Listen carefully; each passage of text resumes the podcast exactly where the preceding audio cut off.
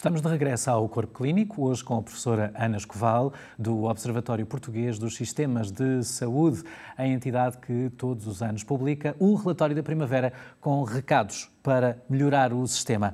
Ora, ah, precisamente a este propósito, professora, ah, no relatório de primavera deste ano, ah, outra conclusão que surge é que o poder político governe de forma mais sensível ao conhecimento. Há pouco falávamos desta síntese que era importante produzir. Acredita que isto pode realmente acontecer, enfim, numa sociedade tão fortemente mediatizada, mas também muito politizada? Um a última coisa que eu quero é descrer das pessoas. Um, não é que lhes encontre desculpa para tudo o que elas fazem. Não é que concordo com tudo o que elas fazem, nem com tudo o que elas dizem. Mas acho que é possível. E eu acho que este ano e meio, um, de alguma maneira, uh, veio-nos ensinar a todos nós que temos que ser diferentes e também temos que governar de forma diferente. Hum, claro que eu digo sempre aquilo que é as eleições existem para efetivamente, eh, enfim, nós colocarmos aquilo que são as nossas decisões eh, e, e, e as nossas escolhas. Mas nós estamos num momento, estamos num período efetivamente muito difícil, em que hum, deve haver muita coesão, deve haver muita capacidade uh, e, e, se quiser, muita humildade de todos em aprender e em ouvir. Eu sei que às vezes não é fácil uh, e diria assim: uh, quando sai o relatório de primavera, aquilo que nos apetece sempre é dizer: bom, agora vai ser a semana mais difícil das nossas vidas Uh, e eu costumo dizer, como eu faço anos quase no último dia da primavera, é sempre muito difícil, muito difícil. Eu gosto de, gostava de viajar, de passear, um, e a minha semana acaba, na maior parte dos casos, por ser a, a, semana do sofrimento, a semana em que estamos a ultimar as coisas para a mensagem. E nós costumamos dizer que é, é, é muito difícil, porquê? Porque aparentemente parece uh, que uh, nós estamos contra. E é isso que eu acho que uh, a leitura deve ser diferente. E este ano de pandemia as pessoas deviam ser capazes de fazer de forma diferente.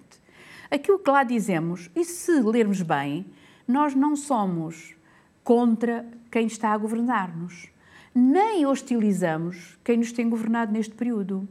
E até dizemos mais, dizemos que tem sido muito difícil e que muitas vezes as pessoas tomam as decisões com base naquilo que conhecem e tomam, espero eu, sempre as melhores decisões. Agora, eh, a comunicação eh, tem que melhorar.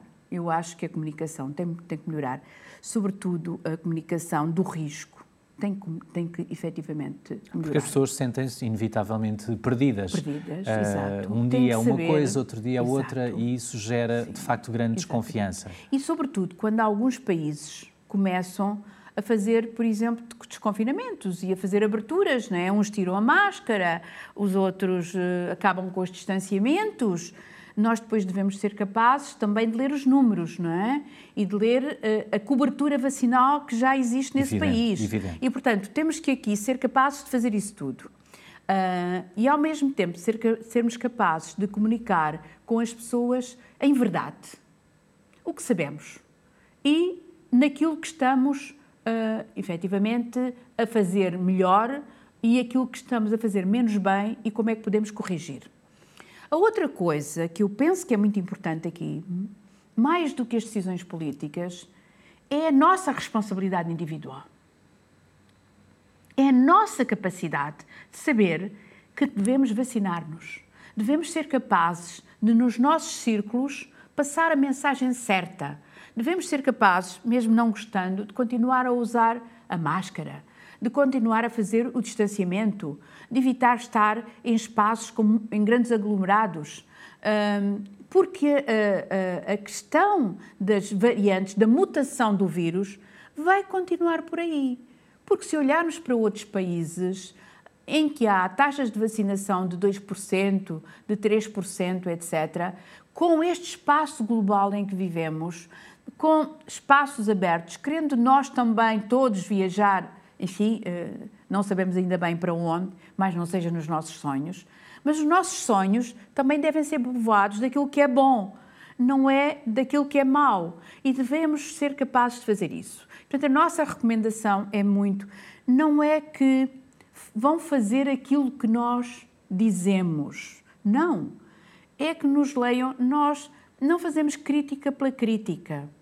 Nós fazemos a análise daquilo que se passou, fazemos a análise das decisões e procuramos fazer a leitura através daquilo que são as boas práticas nacionais e internacionais. E se eventualmente, uma coisa que me perguntou há pouco, temos que ser todos muito sensíveis. Quem é que é capaz de fazer esta síntese do conhecimento científico? E, obviamente, naturalmente, o poder político tem que decidir. E nós não estamos a pensar que o poder político vai escrever aquilo que um Conselho Nacional de Saúde Pública, ou enfim, seja quem for a entidade, vai dizer, e preciso verbos. Não.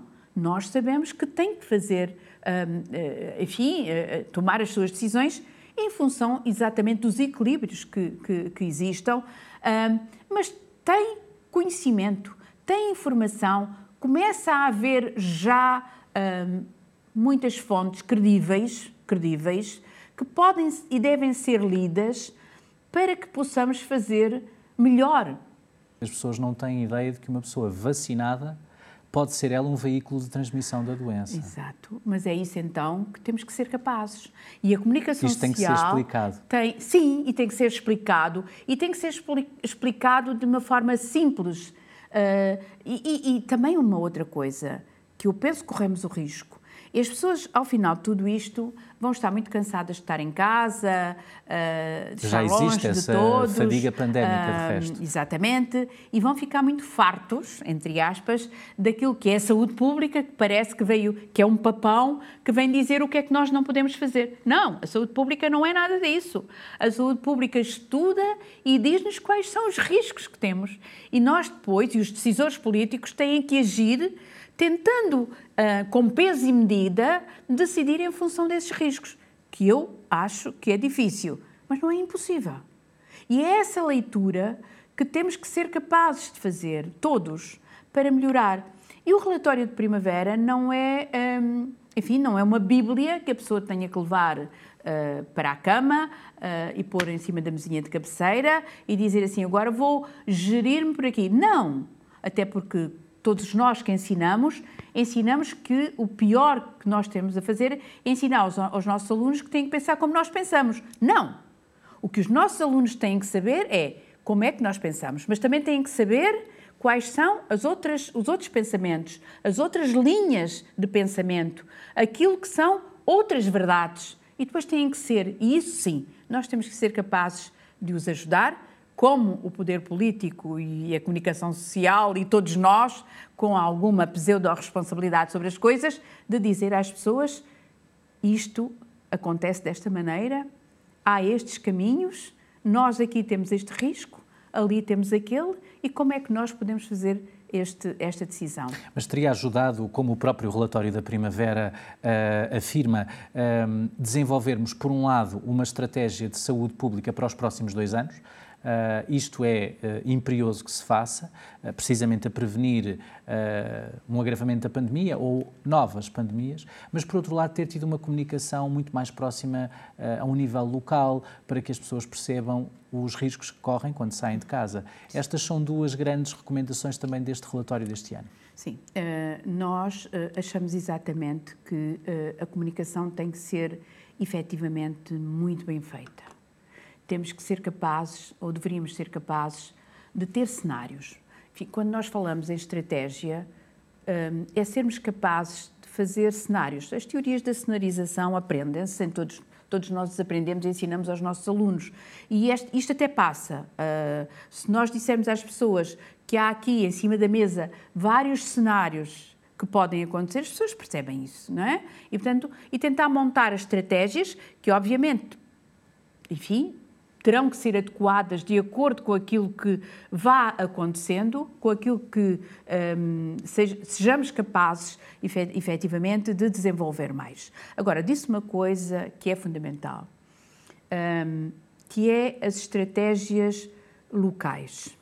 E, e, e eu acho que temos que ter aqui algum cuidado sobre isto, ou seja, não é. Um, às vezes fala-se de municipalizações e tudo isso, e, e eh, não é termos. Muito a revisão dos mapas é, de risco. Sim, não é ter várias linhas de, de, de comando e controle, uns comandam deste lado e outros comandam daquele, e nós já sabemos como é que as coisas acontecem. Depois é? geram entropias. Exatamente. Portanto, nós temos que ser capazes de contar com o local, de contar com a experiência, de ser capazes de pegar nessas experiências com resultados transpô-las para outros espaços mais eh, contextualizados e ser capazes de fazer com que as boas práticas, os bons exemplos vão acontecendo e se vão multiplicando.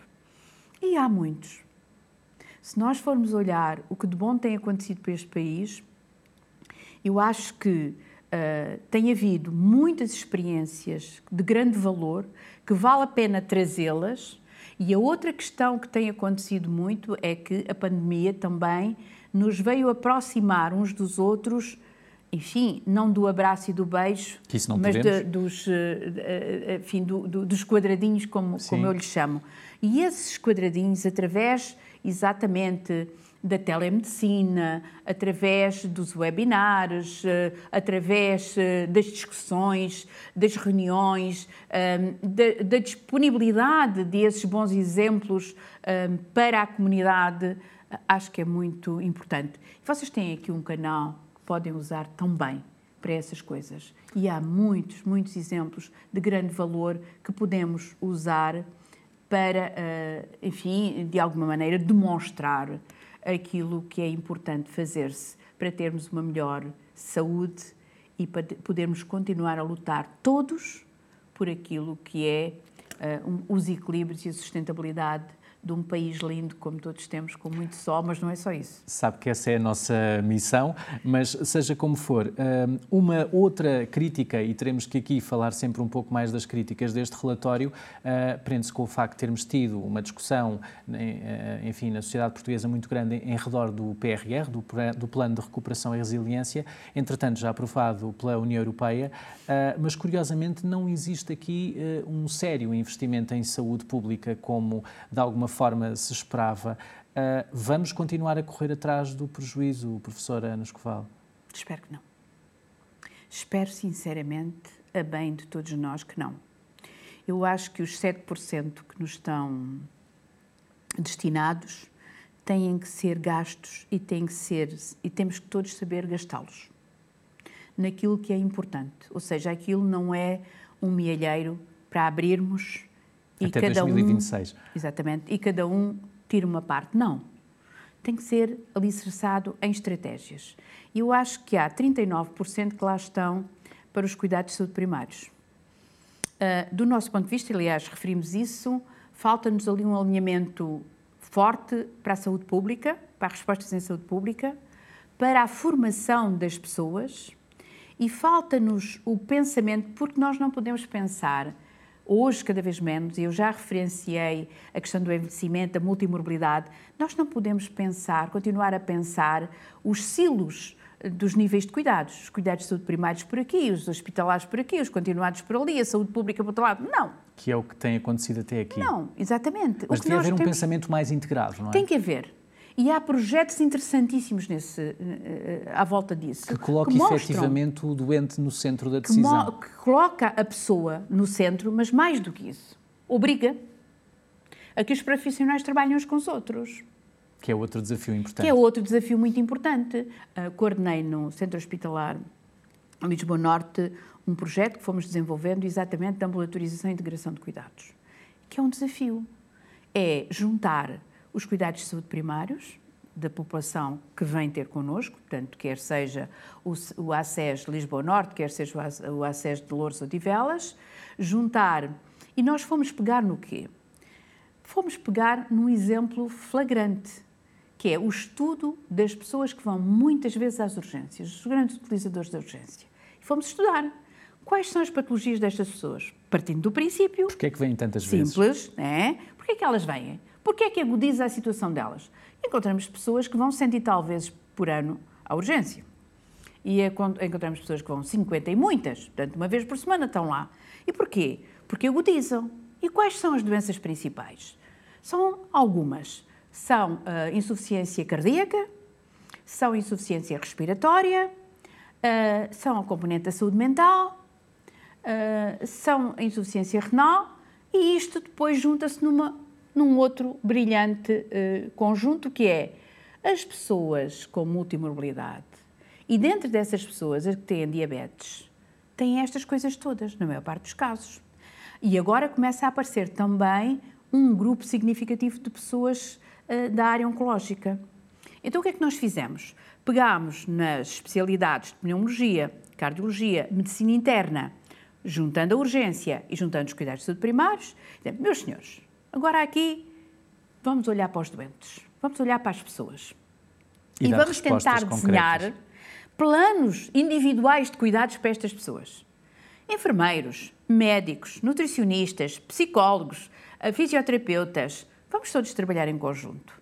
Interessantíssima a aprendizagem, interessantíssima a vontade de fazer, de fazer diferente e de olhar para a pessoa e de ver, porque esta pessoa, se vai muitas vezes à urgência, por vezes também tem outra questão.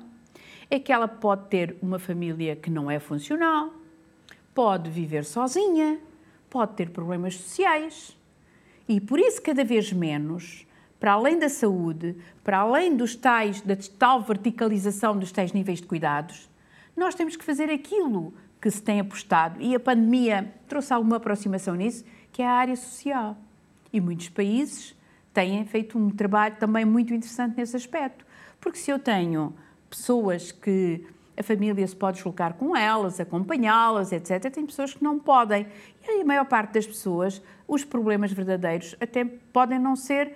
têm umas questões de saúde, mas os problemas verdadeiros são, enfim, desnutrição, são muitas vezes não, não saberem elas próprias acompanhar as, as suas tomas dos medicamentos adequadamente e elas precisam de ajuda para isso. Não é preciso um profissional de saúde para ir dizer que a, a terapêutica se toma às tantas horas e não sei o quê. Eu tenho a minha mãe que tem 92 anos em casa e as caixinhas são o meu objetivo de domingo. Há um bocado do domingo que eu faço as caixinhas para a minha mãe.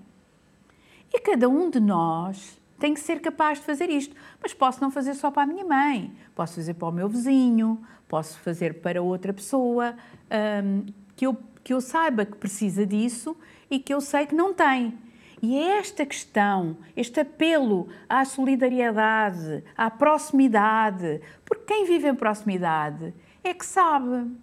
Nós, há uns anos largos atrás, num projeto que tivemos financiado pela uh, Fundação Carlos Gulbenkian, fizemos um trabalho exatamente da, da, das redes uh, de vizinhança uh, e foi muito, muito interessante. E fizemos um livro que se chama Eu Gostava de Ir Ver Gente e esse eu gostava de ver gente era a frase de uma pessoa que, se calhar, nesta pandemia, é o que mais se aproxima também de todos nós. É porque infelizmente estamos, estivemos mais isolados isso, é? e confinados. Muito mais. É vestirmos-nos, mesmo aqueles que estão sozinhos, sermos capazes uh, de descer e tomar um café, ir uh, comprar pão, uh, ir a alguns locais. e, e o eu gostava de ir ver gente quando as pessoas têm dificuldades, um, é preciso haver alguém. E as redes de proximidade, as redes de vizinhança, que foram muito trabalhadas ao longo de muitos anos, muitas décadas, uh, no, nos Estados Unidos e noutros países, são bons exemplos para olharmos. Um, e para sermos capazes de sair da nossa toca, uh, olhar os outros, como nos olhamos a nós todos os dias, às vezes à pressa, mas mesmo assim olhamos e sermos capazes de dizer: Eu estou aqui está aqui a minha mão. Porque não é só pela, pela pandemia que nós devemos ter medo. E ter medo de fazer essa proximidade àqueles que necessitam. Aqueles que necessitam, temos que ser capazes de estar lá.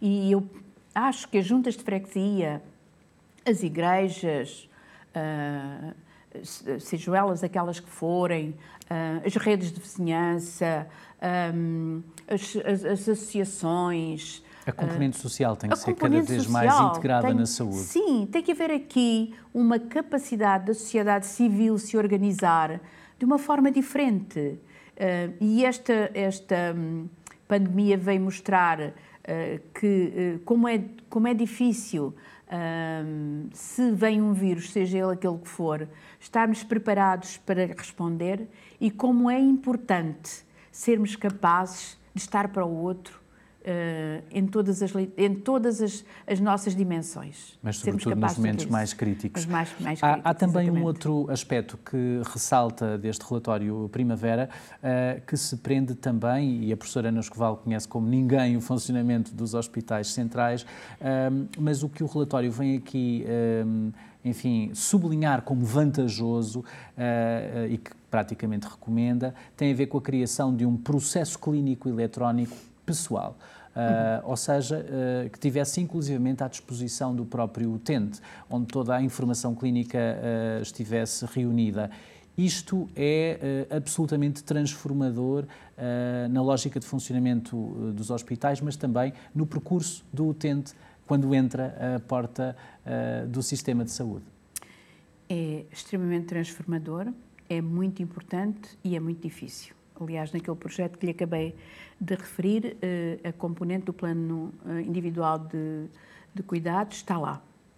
Uh, mas é muito difícil. Eu, eu, quando estive no, à frente do Centro Hospitalar Lisboa Central, começámos, estabelecemos com, com, também com a ACES uh, um trabalho exatamente também de proximidade e do olhar e tentar fazer uh, com que as pessoas participassem ativamente. Também olhámos para os grandes utilizadores da urgência e os grandes utilizadores começámos a fazer uh, consultas com vários profissionais a tentar perceber porque é que o doente ia tantas vezes à urgência, mas muitas vezes ele também ia muitas vezes aos cuidados de saúde primários. E muitas vezes o que isto significa é solidão. Um, e, e, fizemos esse trabalho, esse trabalho foi muito interessante. Estava, estamos a, está a ser feito este também, igualmente muito interessante, mas nós, para isto, temos que ser capazes uh, de aumentar a literacia das pessoas e dos seus cuidadores.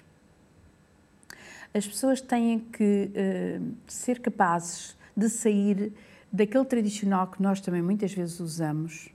Quem sabe disso é o meu médico é? Quando o primeiro responsável pela saúde tem que ser o, o próprio responsável pela saúde o próprio utente. sou eu. Claro. Uh, eu posso dizer isso em relação ao meu cabeleireiro, que já o tenho há muitas décadas. E eu, porque eu acho que ele sabe o que é que me fica melhor. Mas aí é uma questão estética. Agora aqui, não.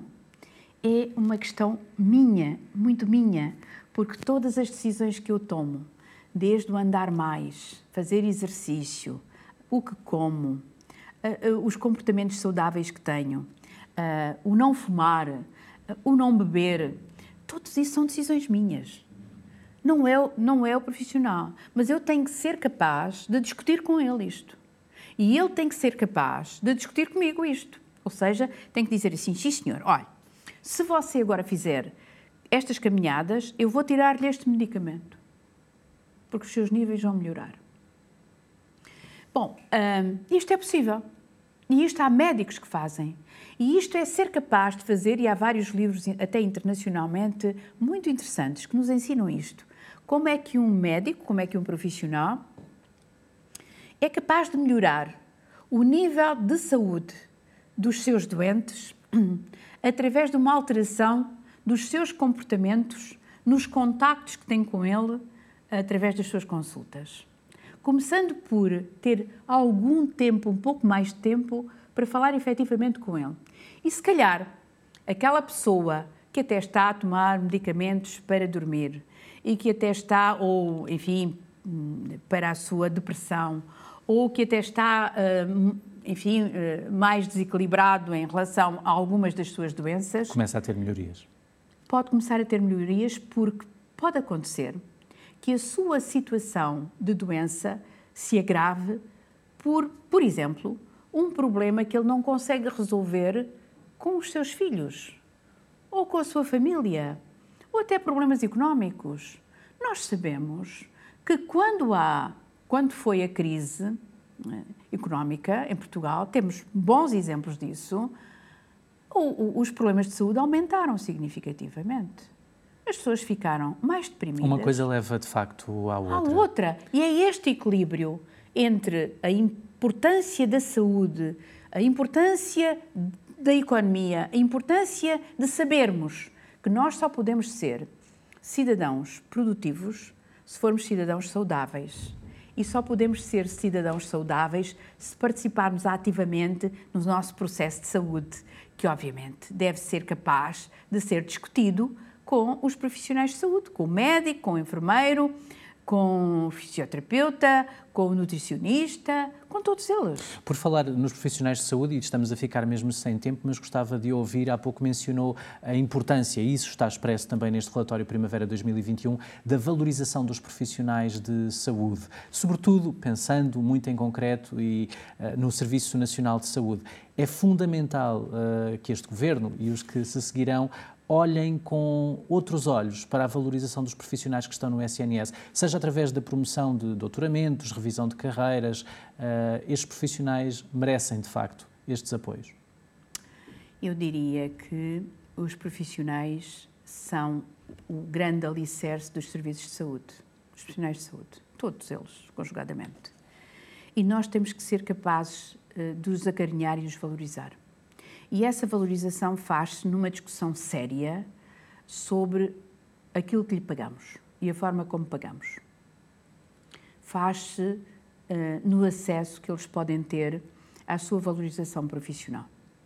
Uh, que pode não ser dinheiro, necessariamente, ser dinheiro. claro. E muitos deles, e agora tivemos esse exemplo, pessoas que regressaram para trabalhar no Serviço Nacional de Saúde, que acreditam no Serviço Nacional de Saúde, um, e que alguns dizem: eu não saí daqui pelo dinheiro, eu saí daqui porque não tinha projeto, eu saí daqui porque hum, não sabia o que ia acontecer.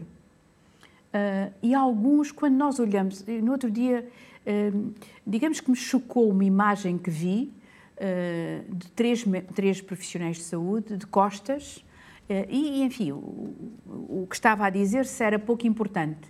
Eles, se eles estavam de costas voltadas, eles iam ao longo de um corredor, provavelmente até iam discutindo uns com os outros sobre um caso clínico e uma coisa importante. Mas a imagem foi usada enquanto indicativo de que eles estavam a voltar as costas ao Serviço Nacional de Saúde.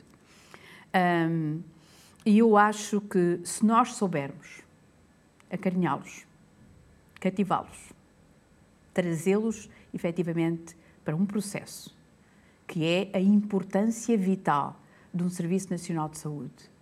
Porque essa mágica que alguns, em que alguns acreditam que os seguros de saúde vêm resolver o problema, enfim, é uma utopia, do meu ponto de vista, como é uma utopia ter dinheiro para pagar a saúde quando verdadeiramente se adoece. E os exemplos estão todos aí. E o Serviço Nacional de Saúde é o pilar de tudo isto.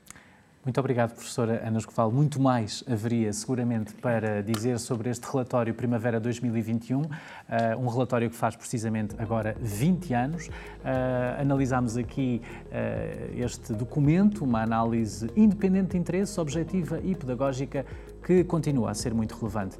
Para a semana estamos de volta. Até lá, siga de perto as nossas redes sociais no Facebook, Instagram e LinkedIn, assim como no nosso site em saudemais.tv. Fique bem, fique com o canal S.